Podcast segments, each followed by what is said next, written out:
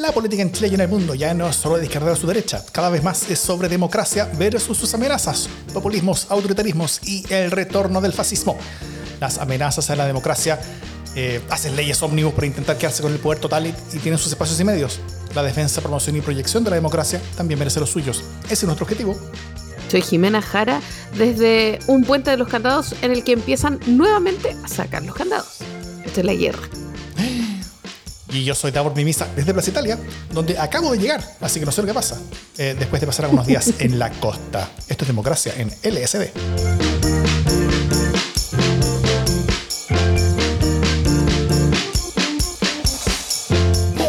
Muy feliz año, Jimena Jara, ¿cómo estás? Feliz año, querido Davor. ¿Te tocó recibir el año nuevo en el mar? ¿Esa sí te quería? Año nuevo en el mar, esa sí te quería, sí. Mira no tú. vi ningún fuego artificial porque estaba en Pero un lugar ¿Y viste una balsa con clavo? como Barça con clavo. Parece que se perdió como una balsa con clavo, como que quedó la embarrada eh, ambiental en, en Viña del Mar. Estuve completamente desinformado sobre eso. Pero nada, yo, esta- yo estaba cerca de la costa, pero en un lugar justamente en, un- en- en un ángulo en el que no se veía nada. Así que, pero está bien. Al cabo que ni quería. No, alegro. no fui para eso, fui para cambiar un poquito de aire para tener una tempe- tem- temperatura rica, pude piscinear un poquito, pude tomar un poco de sol, estoy levemente quemado, quienes me ven en, en YouTube. Comí rico, cociné rico, fui el cocinero de, de- del- de las cenas oficiales, familiares y cosas así, así que todo muy bien. Muy bien. Eso. Oye, em, en el capítulo de hoy, que es el primer capítulo del 2024 de este podcast Democracia en el SD, vamos a conversar sobre, como siempre, sobre dos cosas. Primero, em, la guerra civil, o sea, la derecha civil war, como la, la- la guerra civil dentro de la derecha, y luego, eh, que es una exageración, hay, hay, hay disputas y discusiones legítimas sobre los caminos hacia adelante. Eh, y el tema siguiente va a ser, vamos a hablar sobre este proceso de consolidación de partidos, en, en particular lo que pasa en el Frente Amplio y los posibles fusiones y los problemas que están apareciendo al respecto y varios caos y desastres. Eh, eso, pero antes unas muy breves noticias de la casa. Casi a fin de año publicamos, como que, como que hicimos toda la cosa última hora. Eh, la semana pasada no hicimos live, tampoco sal- salimos como siempre, lo- como, como todos los días, porque eh, Navidad en la semana era, era complicada. Entonces grabamos el, el miércoles para publicar el jueves y eh, o, o el jue- o el jueves para publicar el, al- algo así. Bueno, pero, pero fui sin live, así que hoy día, si nos están viendo, quienes nos ven en, en YouTube, eh, la, la semana pasada sí tuvimos capítulo, pero fue solamente por audio, o sea, solamente por podcast. Eh, casi a fin de año publicamos la semana pasada el A mí nunca me han encuestado, postelectoral, donde Paulina Valenzuela y Sergio Toro analizaron cómo quedaron las encuestas tras el plebiscito, en esta mini temporada que hicimos eh, de fin de año en torno al plebiscito. Eh, las encuestas que se jactaron de buenos resultados, casi todas injustificadamente jactándose, y las que corrieron a esconderse después de haber dado la real cacha. También todo eso fue comentado.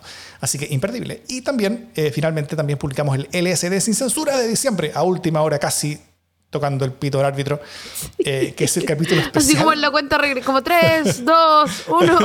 publicado. que es el capítulo especial de Democracia en el SD que hacemos cada mes en forma exclusiva para nuestros aportantes. Y como ya partimos de enero, pronto se viene, no, probablemente no esta semana, eh, pero la Démosle un próxima poco de semana, aire. O, o- o máximo la siguiente. No tratemos de que no sea la segunda quincena. No, no. Eh, eso vamos a estar publicando el siguiente LSD sin censura para que no se lo pierdan. Y como convertirse en aportante, todos los detalles están en las notas del podcast si nos escuchan y en la descripción del video si nos ven. Eso, vamos con el tema de la semana. Vamos.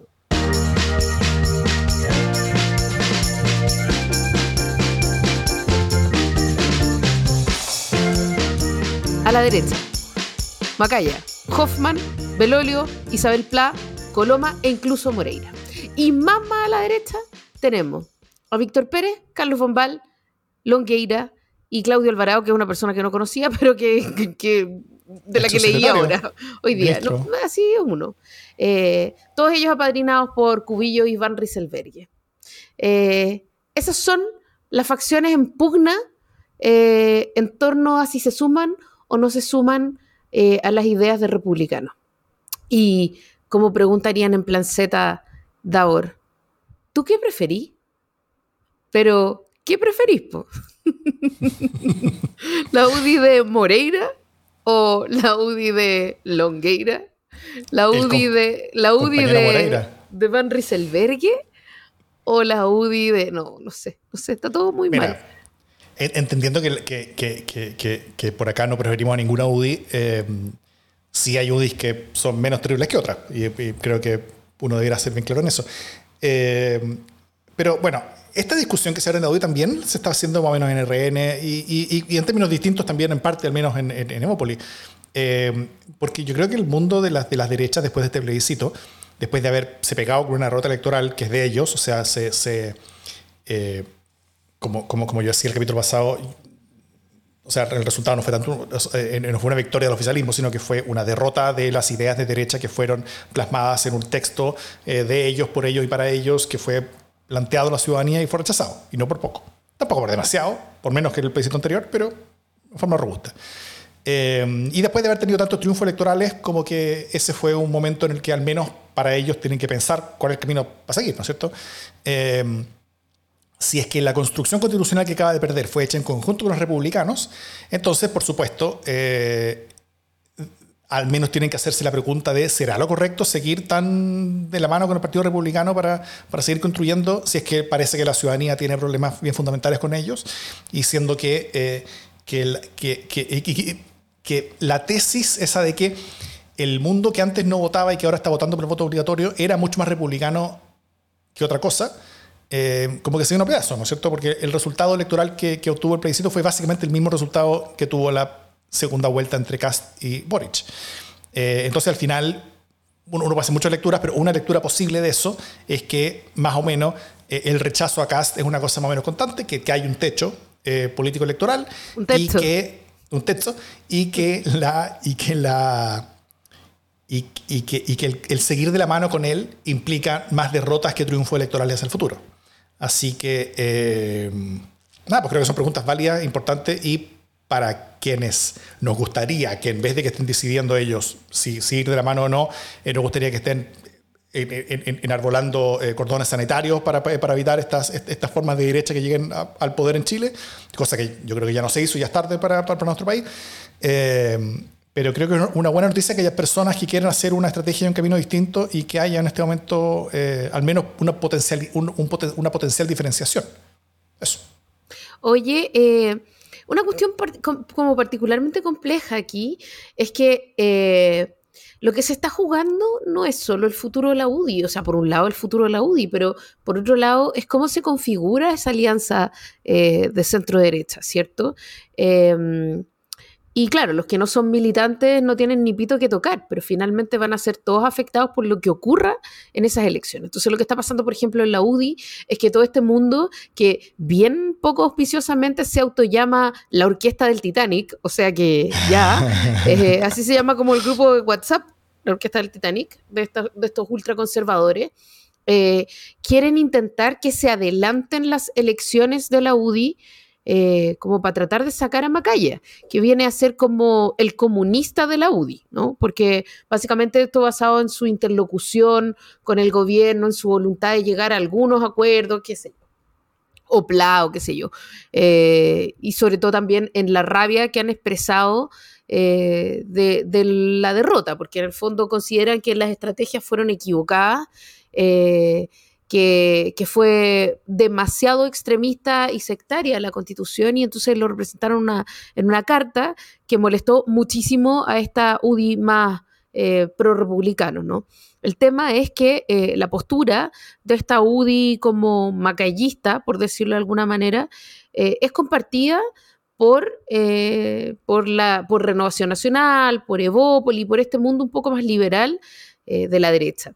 entonces, eh, la idea de un Macaya crítico con estos extremos permite una alianza de una derecha un poco más razonable, digamos.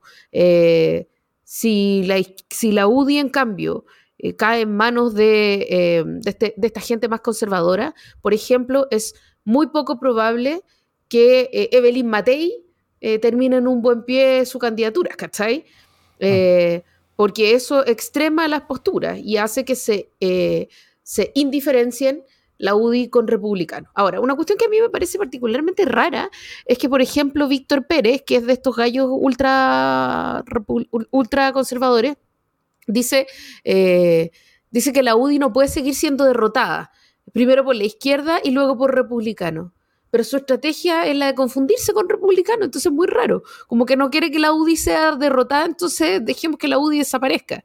Misma cuestión Pablo Longueira, que dice que eh, si la UDI no es bien liderada, está destinada a desaparecer. Eh, pero parece que lo que ellos quieren, que es como acercarse al mundo republicano, es lo que sí o sí va a hacer que, la UDI desaparezca. Entonces me parecen raras estas posturas como salvemos a la UDI eh, que, se, que se mimetice con republicanos, ¿no? O, es muy tonto lo que estoy diciendo. El, mismo Longueira, a, propósito que decía un poquito antes del plebiscito, de que el a favor iba a ganar entre 65 y 70%, de que había un voto oculto por el a favor y que iban a arrasar y que ya habían ganado y que está todo fantástico, como para contextualizar el, el hecho de cuáles son los liderazgos que, que, llevan o pueden llevar a la UDI a lugares equivocados. Eh, no, creo que, creo que lo que dice está, es, es correcto. Eh, hay, hay, hay al final discusiones que tienen que ver con muchas cosas distintas y, cada actor dentro de un partido, como, como siempre, como es legítimo, está tomando sus, sus diferentes eh, decisiones y posturas de acuerdo a sus propios incentivos y, y, a los escenarios que para adelante. Es muy distinto la estrategia electoral de una candidata a presidenta como Evelyn Matei que la estrategia electoral de un candidato a alcalde, que necesita que todo su sector político esté unido en su candidatura para, eh, para, que, para, para maximizar la probabilidad de ser el candidato más votado en la elección municipal. Eh, recordemos que en, la, que, la, municipal la persona más votada es la que queda de alcalde, aunque esa persona tenga 30% o 25%.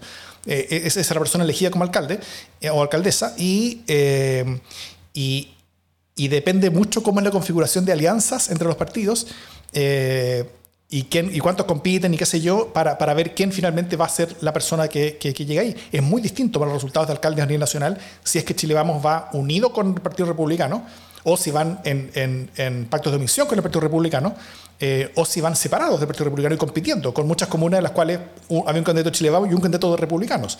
En, lugares así, por ejemplo, eh, imaginémonos en Santiago, que es una comuna que eh, que, que, que, que, actualmente tiene el oficialismo, que tiene muy cuesta arriba el oficialismo mantenerla.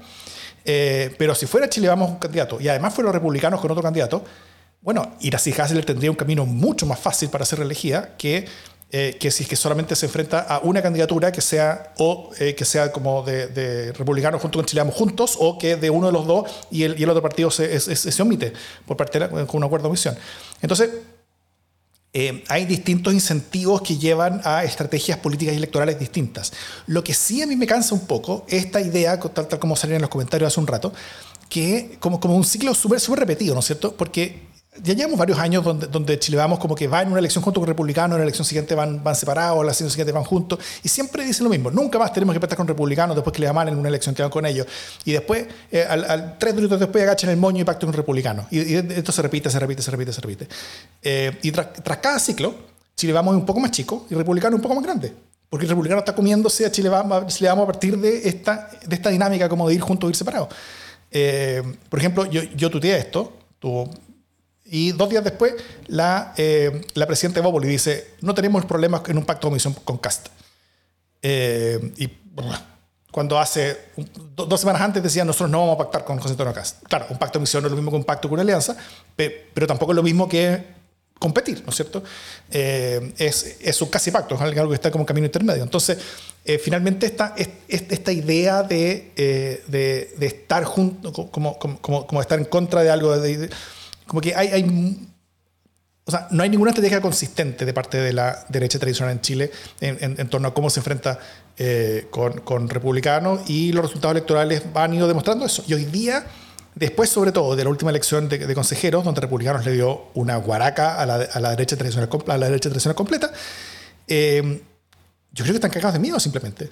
Y simplemente dicen, bueno, si nosotros vamos en contra de ellos, ellos nos van a ganar y punto. Y nosotros desaparecemos. Entonces hay, eh, hay, hay, hay, problemas estratégicos graves. Yo creo que no hay, eh, no hay una, una luz clara. Eh, Evelyn Matei intentó plantear una línea estratégica y le pasaron por encima. Y hoy día no, no, no quedan líderes. ¿Porque Macaya se va a salir? No lo sé, yo creo que la derecha está apanicada y creo que cuando estáis apanicado tomáis malas decisiones. de hecho, es exactamente lo que pasó cuando le fue súper bien a Cast en eh, el proceso constituyente, ¿cachai?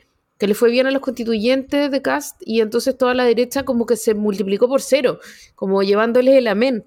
Error que también como cometió la centroizquierda cuando, cuando perdieron, no sé si perdieron, pero cuando fue la lista del pueblo la que ganó eh, básicamente la, la convención. Eh, entonces esa cosa como de que, oh, pucha, eh, no sé, el electorado se radicalizó, parece ser una ilusión. Entonces como que tomar decisiones en torno a esa sensación de que Cast, por ejemplo, va creciendo, cuando eso no se ha refrendado, tuvo su momento, pero no se ha refrendado exactamente, es raro. ¿cachai? O sea, por supuesto que no pueden no tomárselo en serio, eh, pero creo que todavía tienen un pequeño margen de acción que no están usando. Ese es mi cuento. No, sé, ¿cachai? Como... a mí me parece que, intentar diferenciarse es lo mínimo que puede intentar eh, cualquier eh, partido que busque sobrevivir, pues, ¿cachai? Antes que dejarse fagocitar. Pero está raro eso. Eh, tengo la impresión de que, de que por ejemplo, Van Rieselberghe eh, está incómoda en esa UDI de izquierda o entreguista como desde el 15 de noviembre del 2019. ¿Cachai? Mm. Porque es un mundo que de verdad está buscando un lugar más de izquierda para arrancar. Más de derecha, eso. perdón, más de derecha. sí. Bueno, y la, gran pregunta de ese mundo, y, y, que tiene mucho que ver con, con con, sus reacciones, sus miedos y sus incertidumbres. Yo creo que finalmente todo esto es mucha incertidumbre de parte de ellos. Es donde, donde está su electorado. Y yo creo que eh, lo que ellos conocen de su electorado y sus bases son gente que no está mirando mal a los republicanos, en buena parte, en particular de la UDI. O sea, eh, buena parte de RN también tiene ese problema y hasta en Evópoli eso también existe. Mm. Quizás no sea mayoritario en Evópoli, pero existe. O sea, eh, en la última elección interna de Evópoli, la, la lista eh, la lista, no, perdón, no en la última, en, la penúltima elección interna de Evópolis, la, la, lista que la segunda lista con más votos fue la lista pro Cast, pero no pro Felipe, sino que pro José Antonio Cast dentro de Evópolis. Y, eh, y, tiene mucha gente que, que, es más o menos de esa línea. Eh, no la mayoría. En la UDI probablemente sí la mayoría. si, si se hiciera un, un, plebiscito interno de la UDI, yo creo que sus dirigentes tienen pocas dudas de que ganaría la opción de la alianza con republicanos, porque, porque, porque piensan de que todas las derechas tienen que estar juntas en contra de esta amenaza que recibimos del progresismo de la izquierda. Eh, y, eso es algo que tira mucho eh, en, la ciudadanía más militante, como son quienes son parte de los partidos. ¿Tú ves alguna luz o alguna posibilidad de que esto se pueda... Eh, y que pueden llegar a algo en el corto plazo o tú crees que simplemente esta disputa va a continuar hasta que eh, los hechos impongan tomar decisiones rápidas frente a las municipales y, de ahí se verá? Mira, una teoría es que, la, eh, es que las municipales los van a obligar a ponerse de acuerdo. Yo creo que las municipales pueden tensionar mucho más las cosas. Por ejemplo, en Las Condes tienen una pelotera grande. Eh, porque, porque de ella no me acuerdo cómo se llama, Daniela, no sé, Daniela algo, Daniela Peñalosa. Peñalosa em, está cuestionada, que es la alcaldesa, está cuestionada eh, como por probidad y al mismo tiempo ella es súper pro Macaya. Entonces, mm. eh, la UDI más dura no la quiere mantener ahí. Entonces, vaya a tener un problema incluso con las candidaturas. Eh, y, ese, y ese problema va a escalar porque no va a ser solo una cuestión de tendencia, sino va a ser una cuestión de, plataformas electorales. Entonces yo creo que la negociación por una por las municipales puede ser puede, terminar como redundando en el quiebre de la UDI. Sí, ¿no es cierto? Esto, eh, eh, esto es bien terrible. O sea, veo más fácil que se quiebre que que se pongan de acuerdo como a la fuerza hoy día. Es, bien terrible el hecho de que sean, tan importantes las suertes de estas tres comunas, ¿no es cierto? Vitacura, Las Condes y Lobarnechea, en esos partidos, porque básicamente, bueno, todos viven ahí, ellos lo sienten como su casa, para ellos es súper simbólico, para ellos es importante, es, fuente como de como, como lucirse ante ellos mismos, toda la gente que les pone plata viven ahí también. Entonces, eh, eh, eh, o sea, no existe otro mundo político para el cual exista alguna zona que sea tan relevante. Es mucho más importante Las Condes para la UDI de lo que Santiago es para cualquier partido de centro, centro izquierda o centro derecha o, de, izquierda. Eh, eh, porque, tiene un, sentido que no, es, es como republicano o electoral, sino que es, es, es casa, ¿no es cierto? Es mi casa. Eh, y efectivamente, republicano ha, tenido una, ya esto podemos hablarlo después en otro capítulo, pero, pero ha tenido una estrategia bien sistemática de horadar los liderazgos de la derecha tradicional en esos, en, en, esos municipios. En Vitacura, eh, en Las Condes y en Lobanechea. En Vitacura, para qué hablar, el, el exalcalde está en la cárcel actualmente en prisión preventiva mientras espera su juicio. en, Las Condes se han, se, han, se han, dado un montón de cosas que tampoco son, bueno, hay algunas que sí han sido como, como que, que, han nacido con, con, la gestión de, de, de, de, la alcaldesa Peñalosa, pero, pero, pero, la mayoría son herencias que vienen desde, desde tiempos de Lavín y desde tiempos de, ¿cómo se llama el anterior? El, el, el bueno, eh, el, el samurái de Lavín. Y... Eh, y, y, en Loaneche también hay una, hay una, crisis grande con cambio, con cambio de liderazgo, donde el, el ex alcalde también está, está, está semi-procesado por, por, por, manejos bien, bien turbios. Y, eh, y, y, en los consejos municipales se está dando una especie de disputa donde los republicanos buscan alianzas para ir en contra de la derecha tradicional, como en contra de los alcaldes judíos o rehenes, según sea la comuna, eh, donde, donde, donde en verdad como que tienen peleas y disputas fuertes. En, las Condes se, se, ve que, lo, que, que, más o menos Evópoli en el Consejo se ha unido junto con republicanos para hacer como una oposición en contra de la alcaldesa. Eh, y con eso tienen mayoría, porque además se suma la, la, la concejala que creo que es RD, eh, como, como, esa posición, y, y, gracias a eso se han sabido muchas cosas, porque, porque la alcaldesa en las Condes tiene minoría, entonces hay mucha información que no, se habría revelado en, otro, en, otra situación, pero ahora sí se revela. Eh, y así sabemos parte de, los de, de, los casos que se han ido conociendo. Eh, y, y, hay una estrategia bien dura y entonces efectivamente si, si Chile vamos no llega a un acuerdo con republicano a nivel nacional, republicano les puede sacar esas comunas. Y eso sería una cosa que, que, para Chile vamos yo creo que es más existencial aún que perder un plebiscito de una, de una constitución, que, que les va a llamar a una elección a nivel nacional y, y, todo eso. O sea, perder estas comunas es una cosa que va en su identidad más profunda y eso, y eso, y eso es un miedo yo creo muy grande que tienen. De acuerdo.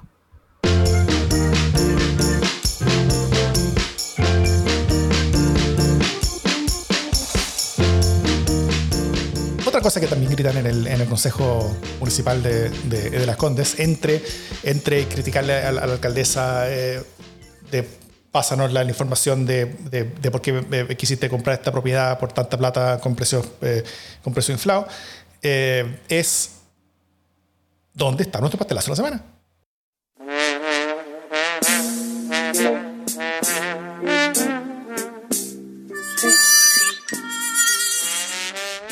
Yo tengo un pastelazo eh, que tiene que ver con el caso, eh, no sé cómo se llama este caso, como caso platas, caso corrupción en carabinero, eh, que tiene que ver básicamente con las irregularidades y los desfalcos y las platas que se, que se andan moviendo en carabineros hace rato y, em, y que, que fue eh, caso ejército, carabinero, eh, con un nivel de, de molestia, no, no es molestia la palabra, de acoso, básicamente a quienes investigaban y concretamente a, a la ministra Romy Rutherford, que es tremenda, claro. tremenda, tremenda, que terminó con su salida, ¿no?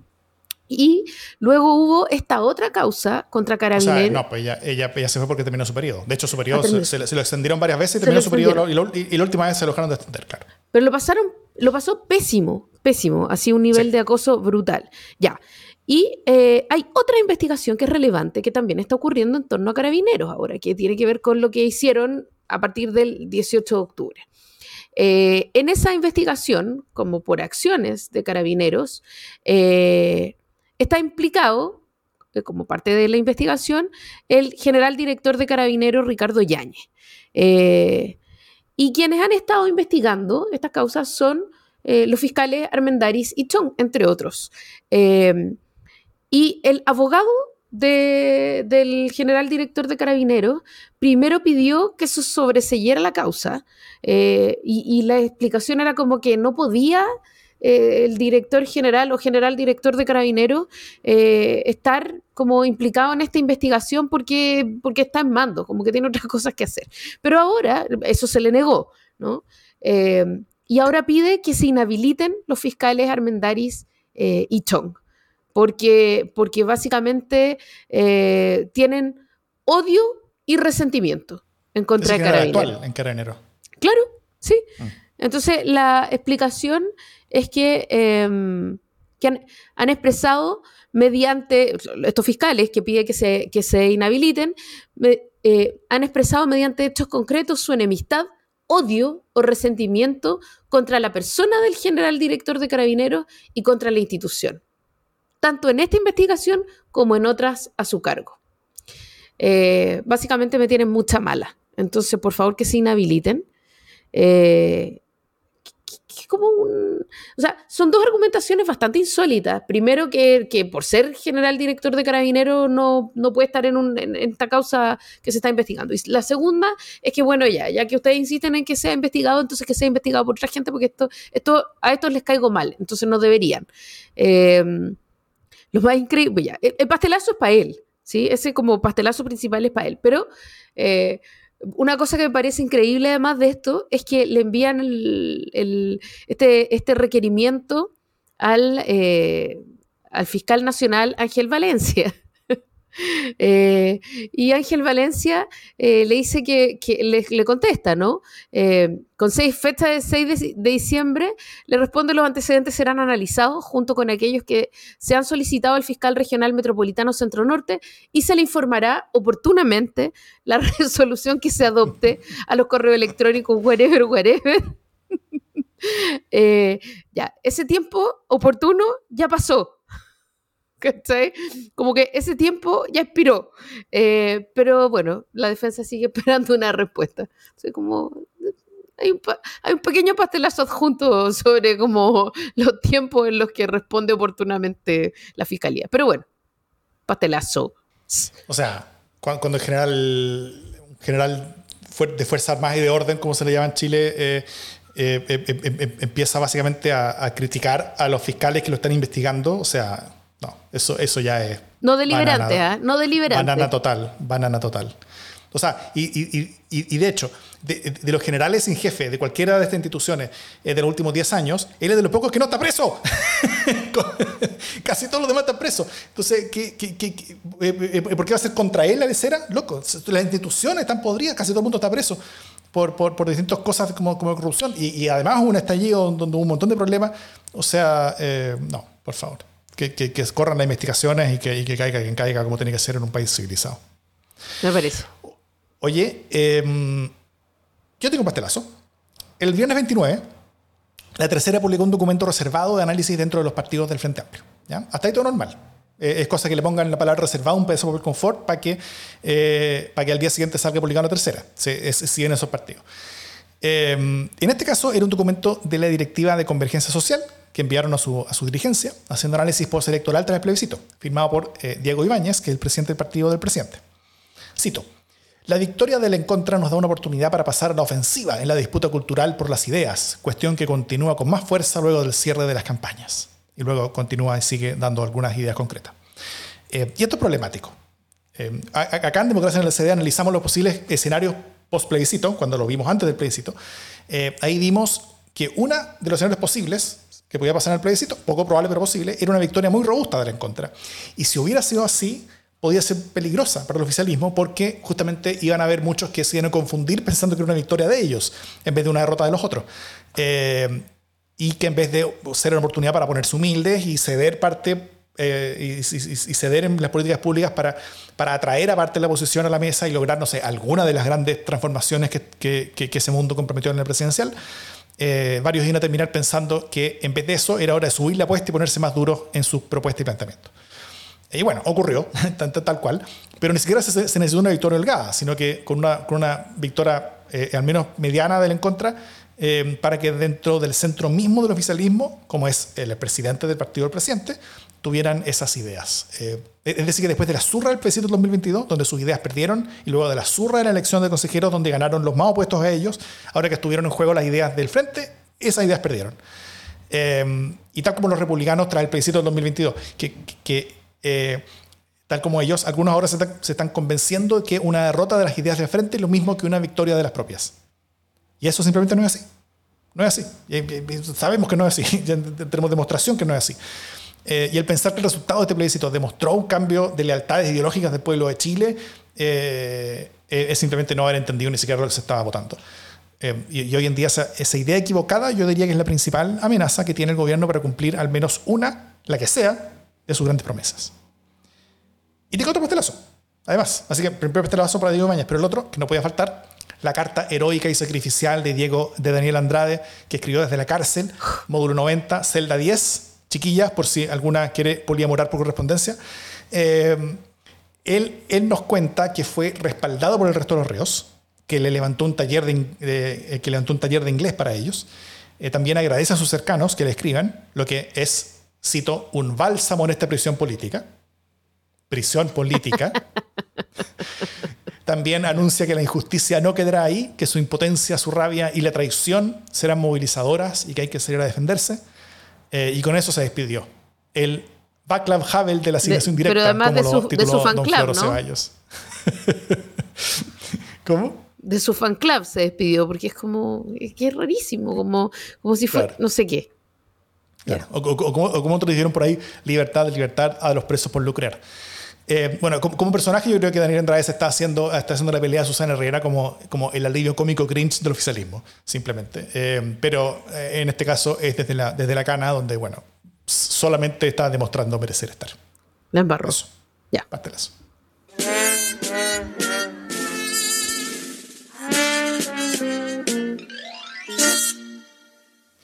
Un tema del que aún no hemos conversado es sobre la consolidación del sistema de partidos.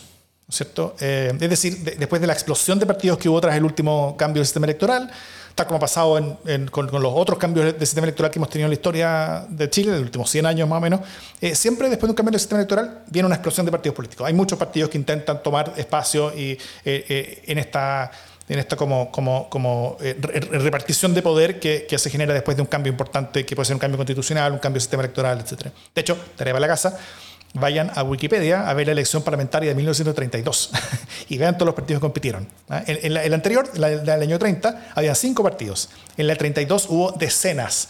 Y eso es porque hubo una nueva constitución, hubo primer, eh, primera elección parlamentaria con nuevas reglas, un nuevo sistema electoral, se, se, abrió la posibilidad de tener partidos.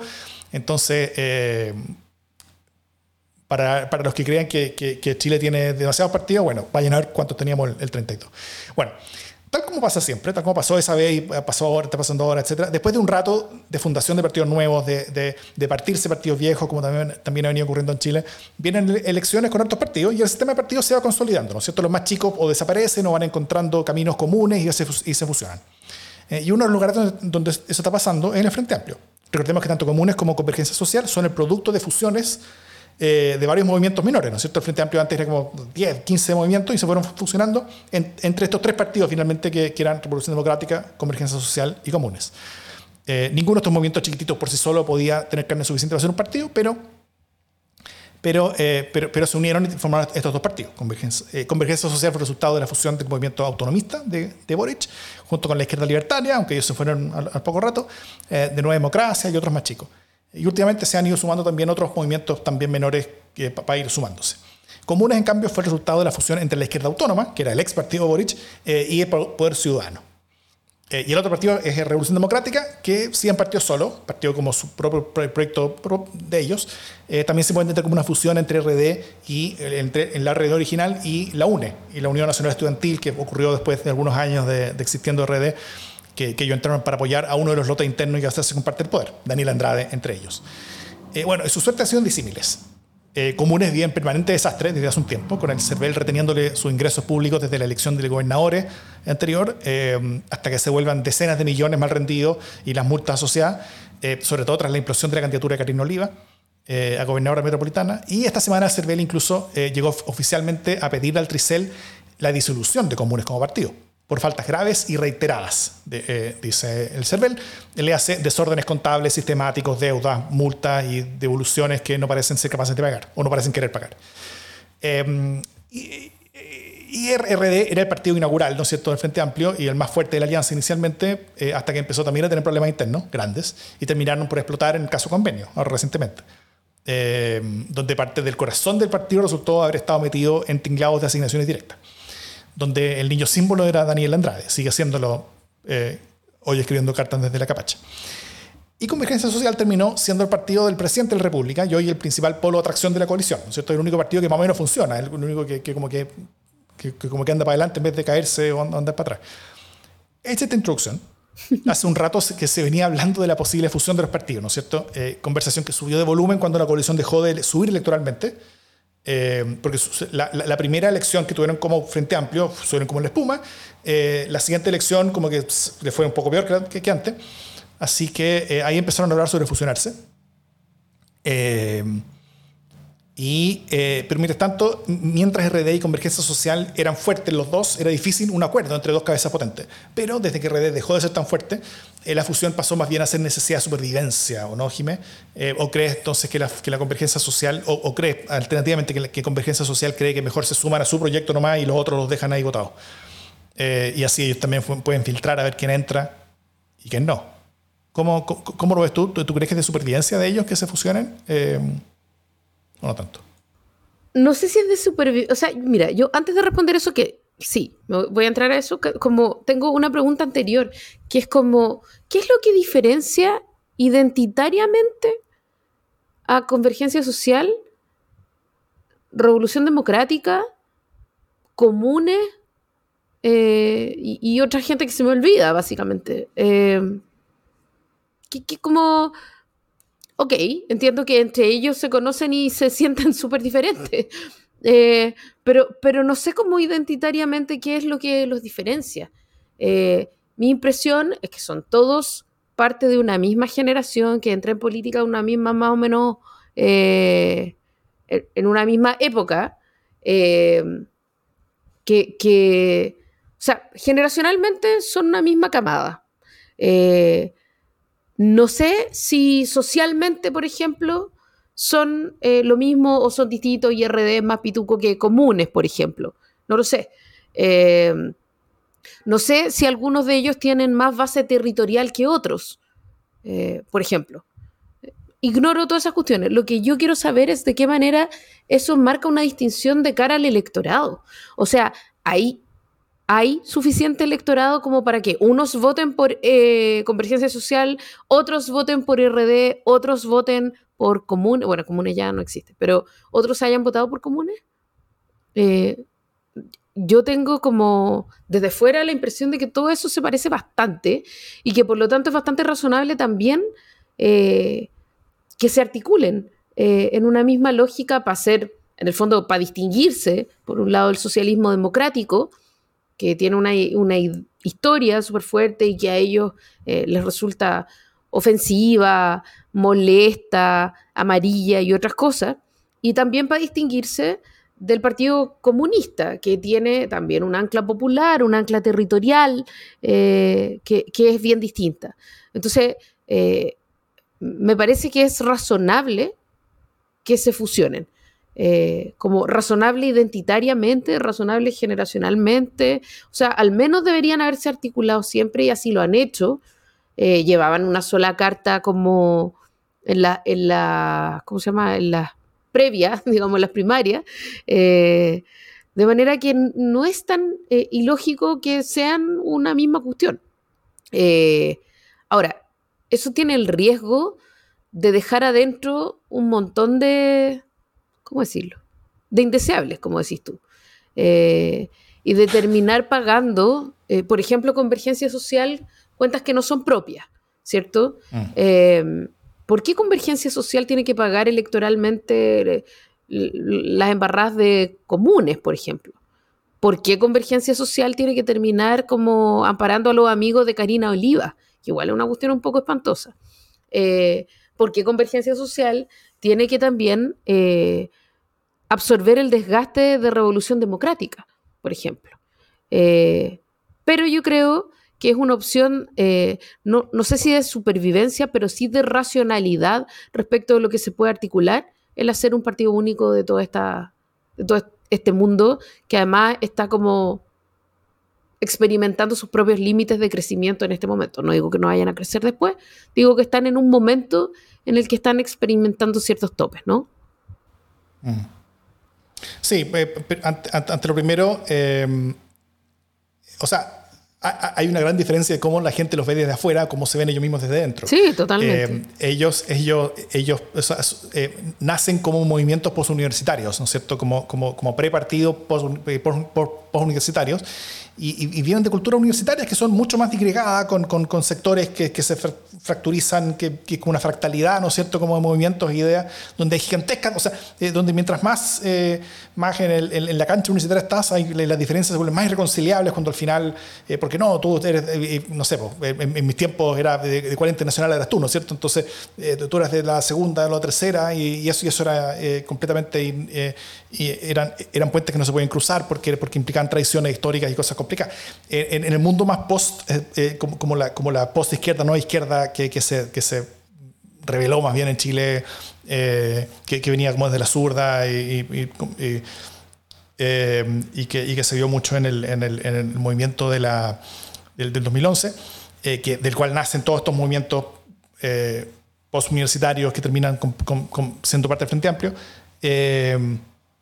ahí, claro, venían con culturas distintas, ideas distintas, y, para ellos, eh, el juntarse todos ellos, el juntarse todas estas cosas muy distintas que, que, entre, que entre todos ellos eh, representaban, por ejemplo, más de la mitad del, del, electorado de la Universidad de Chile, como el electorado de la Universidad de Chile, para ellos era, era un frente muy amplio, ¿no es cierto? Porque están todos ahí. Ahora, para el resto de Chile son una cosa minúscula, muy poco amplia y, bastante difícil de, de, de, encontrar cuáles son las diferencias.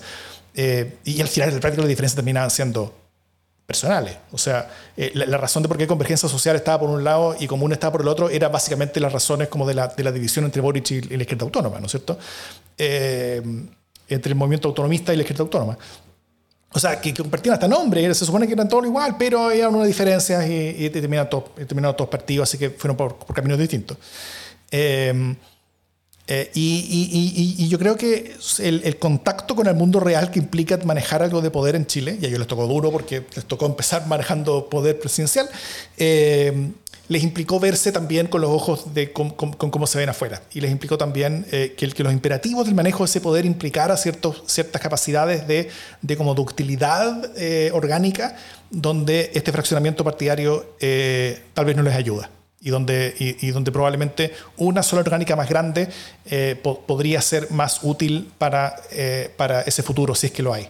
Eh, y eso. Ahora, todo eso tiene consideraciones prácticas, ¿no es cierto? Porque tú, tú me preguntas, ¿por qué convergencia social no, no, no, no incorpora a todas estas personas?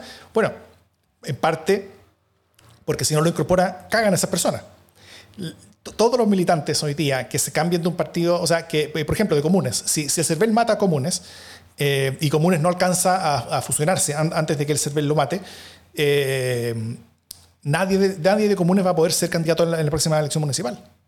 Y eso efectivamente va a ser un problema para el Frente Amplio en su conjunto, porque hay, tienen muchos candidatos, tienen alcaldes, tienen concejales, y, todo, nadie de ellos va a poder competir, porque por ley antidíscolos nadie puede competir eh, nadie puede salirse de su partido antes de un año de la elección. Y si ese partido es, es, es, es suspendido por el, por, por el CERVEL, es, eliminado, eh, si bien probablemente esa, esa cosa no va en, el espíritu de la ley, pero sí va en la letra de la ley. O sea, tú dejaste de, ser parte de un partido antes de un año de, una elección, por lo tanto no puedes competir en esa elección. Punto.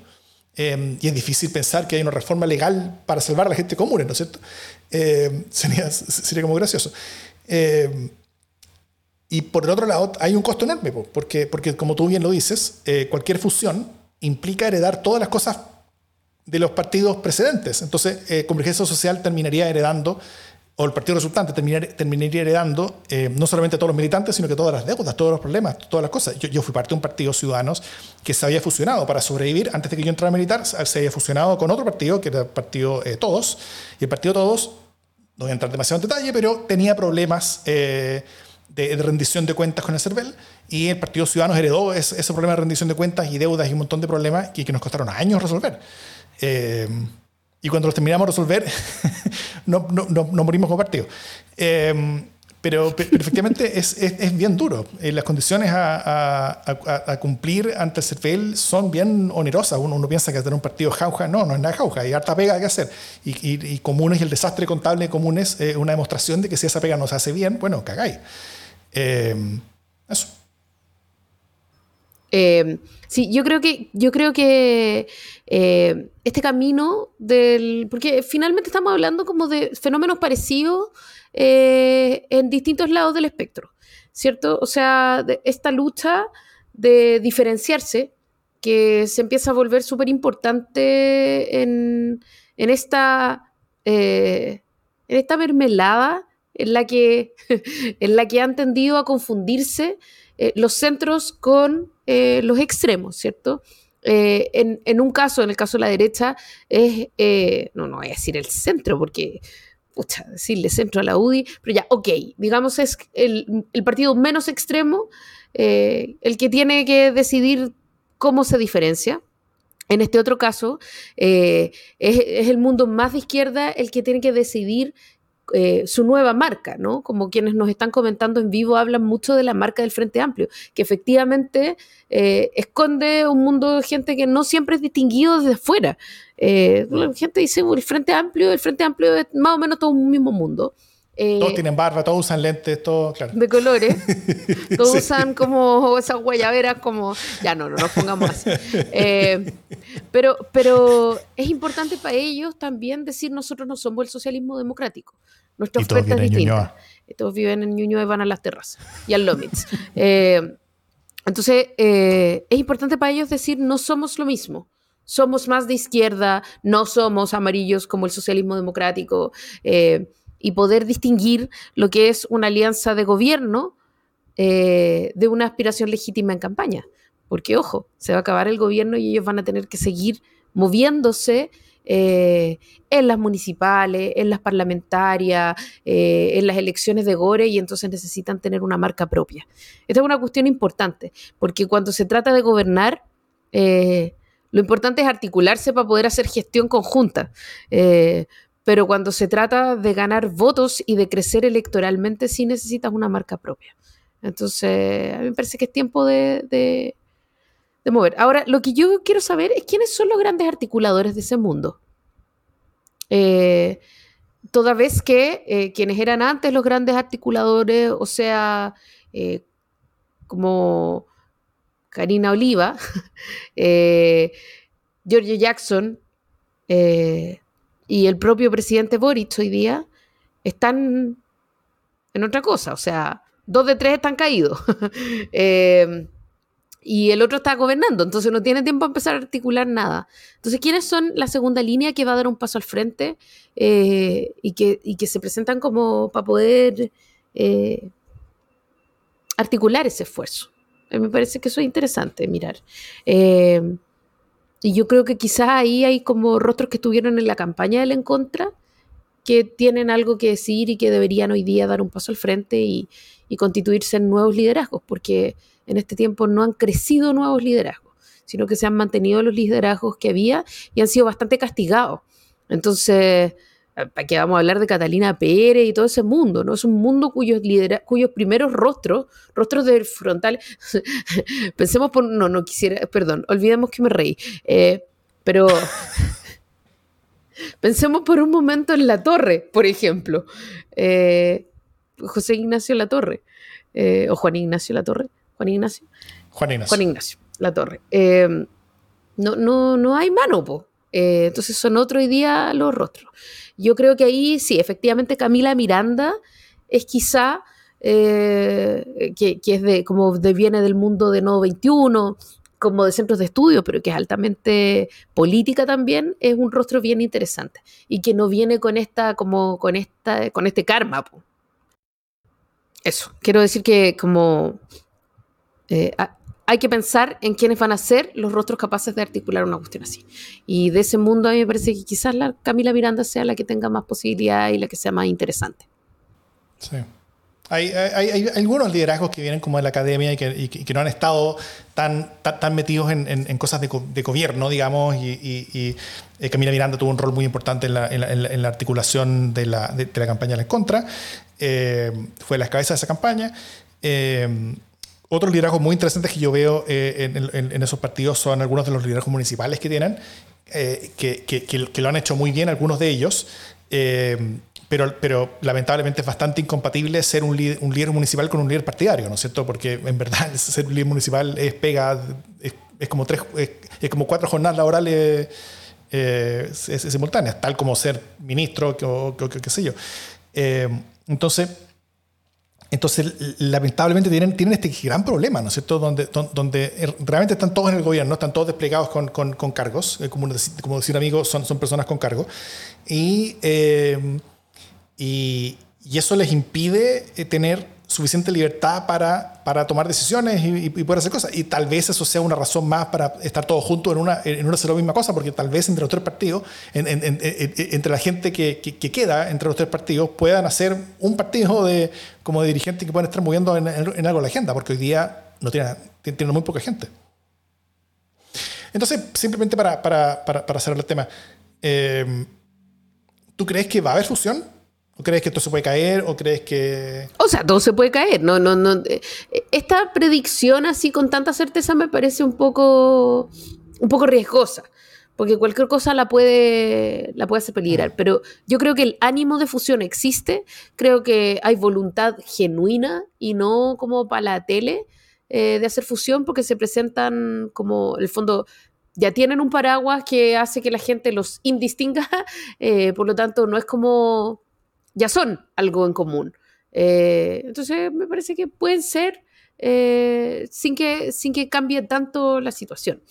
Eh, si va a resultar o no es otro cuento, pero yo creo que la voluntad real existe y que podría ser beneficioso para ellos.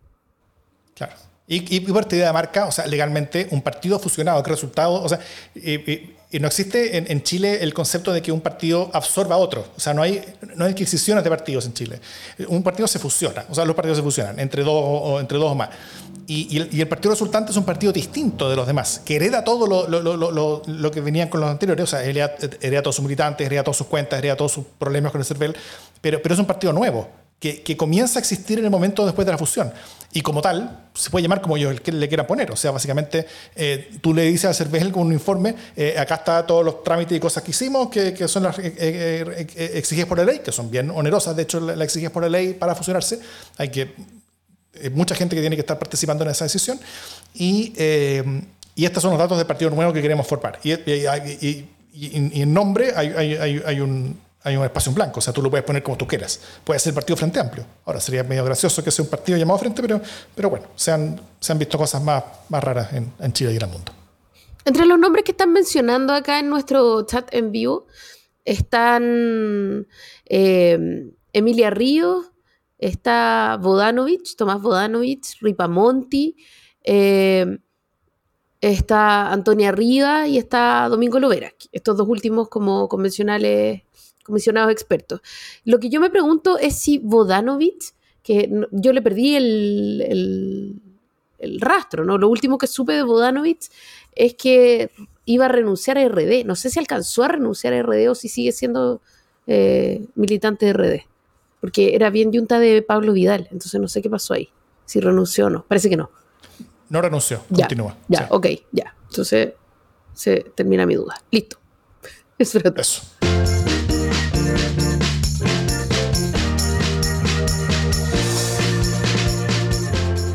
Buenas noticias. ¿Qué buena noticia tiene Jimena Jara?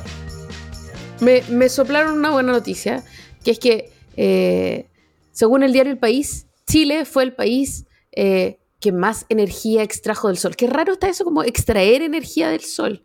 No sé, está rara la Toda energía viene del sol, finalmente. Que como... Casi. Pero es como que le hubiera inyectado como un, una jeringa así, como le saco energía.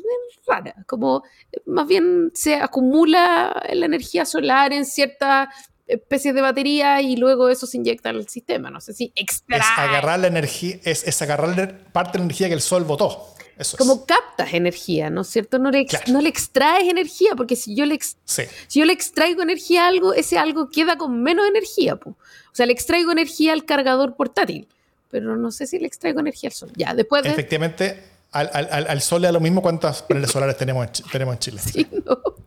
Es como, es rarísimo eso.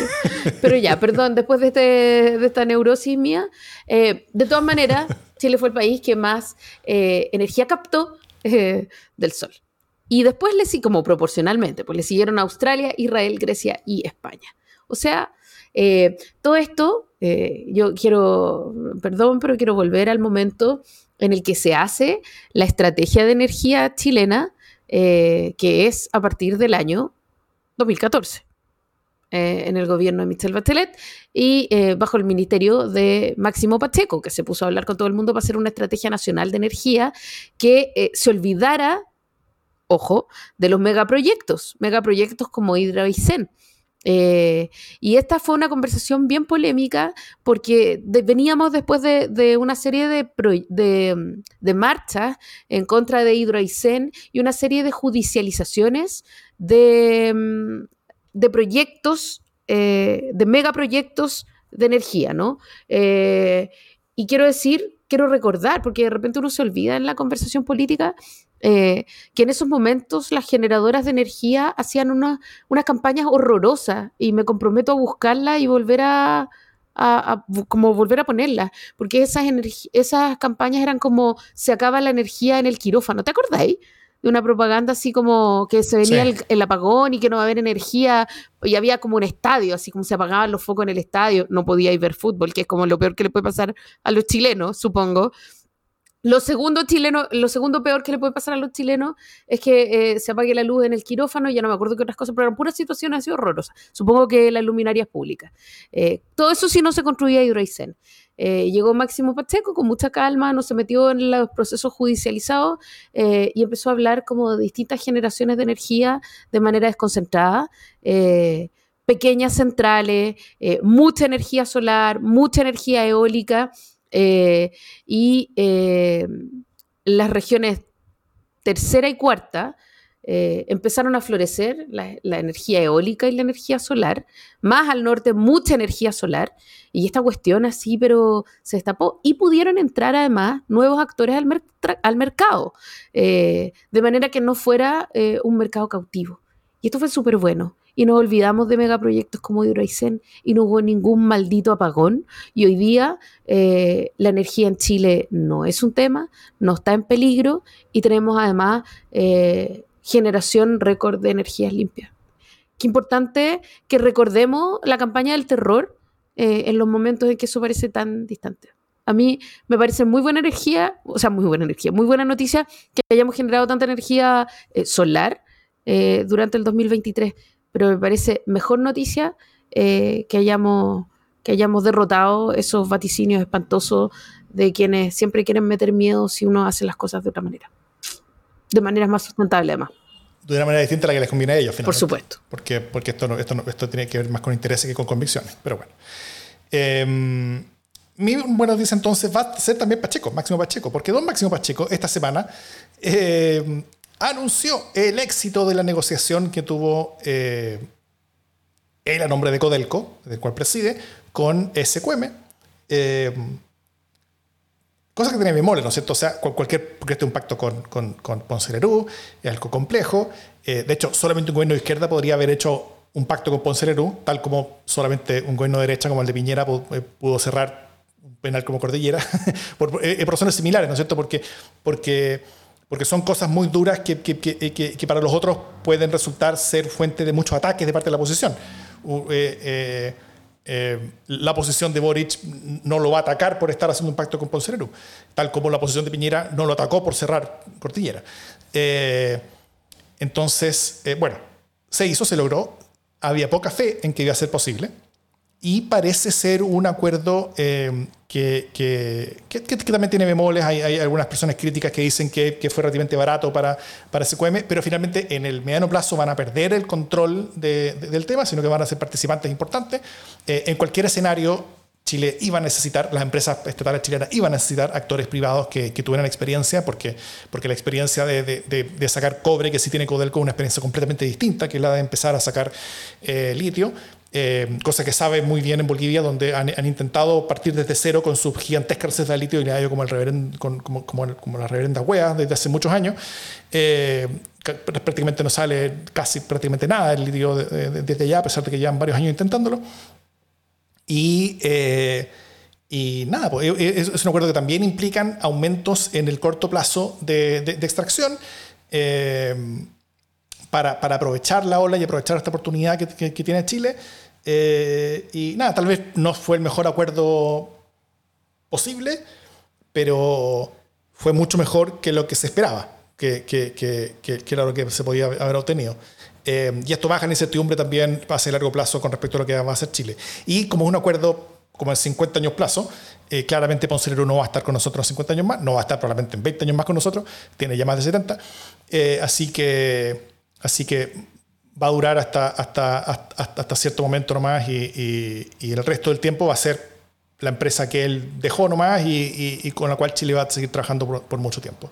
Así que, nada, el mundo que le quiere criticar a Boric por haber hecho un acuerdo con Ponce adelante, están en su legítimo derecho, pero, pero creo que esto fue una, una victoria política en, en, el diálogo entre el Estado y la empresa y finalmente logrando una cosa que si bien este, este, este, esta especie como de, como de acuerdo entre Codelco y SQM es una cosa rara para Chile, como por, por su característica y por la manera en la que nosotros estamos acostumbrados, eh, es una especie de formato bien, o sea, no necesariamente común, pero, pero completamente dentro de lo esperado eh, para el mundo desarrollado. O sea, cosas como estas son las que, eh, son las que funcionan afuera eh, y son las que permiten tener grandes cosas y son las que permiten hacer cosas bien, finalmente. La experiencia de los privados junto con la propiedad del, del, como de las minas del, del público privilegiando el, interés público también, pero, pero con privados participando bastante, con, un acuerdo complejo, pero parece que inteligente, de traspaso de, como, como, de administración eh, lenta y progresiva, hacia después una empresa que hace mayoritariamente estatal. Eh, ah, creo que fue sorpresivo positivamente en esto, con todos los bemoles que puede tener, que son muy justos, por cierto. Me parece. Dicho todo esto, esto es Democracia en el SD 2024.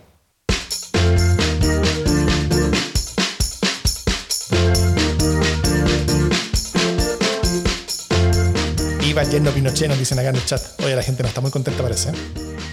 O sea, no, estamos como para decir viva el yerno Pinochet. Igual es incombustible. Es un pain in the ass. No, la, la cagó. La, la, la columna de Matamara también siempre, siempre, siempre gana Ponce. Sí, pues, sí, sí, es que esa cuestión termina siendo igual bien infamante. Si lo mejor que debería hacer él es morirse. Uno no le anda deseando las cosas como la muerte a la gente, pero, pero sería de buen gusto, encuentro yo. Porque eso permite, es que eso permite escribir otra historia para la empresa, po. Efectivamente sería, sería mucho más problemática eh, el, futuro cine, sí, es cierto. Como más problemático. Menos problemático. O sea, eh, perdón, menos, menos, claro. Sí, por eso digo que sería, no es que uno ande deseando nada, pero es distinto andar deseando que decir no me lamentaría, porque finalmente sería como, insisto, es de buen gusto. Es como... Pero, pero, pero, tal como dije, independiente de cuándo sea es eso, eh, eso va a ocurrir durante el transcurso de este proyecto. Sí, claro. Eh, porque, porque, porque, a Ponce él, ganará siempre, pero la muerte no le va a ganar, como probablemente ninguno de nosotros. Eh, sí, no, yo creo que, o sea, comparto la súper buena noticia. Sí, lo único que digo es que lo otro, the sooner, the better. ok. Déjame decirlo en mi podcast.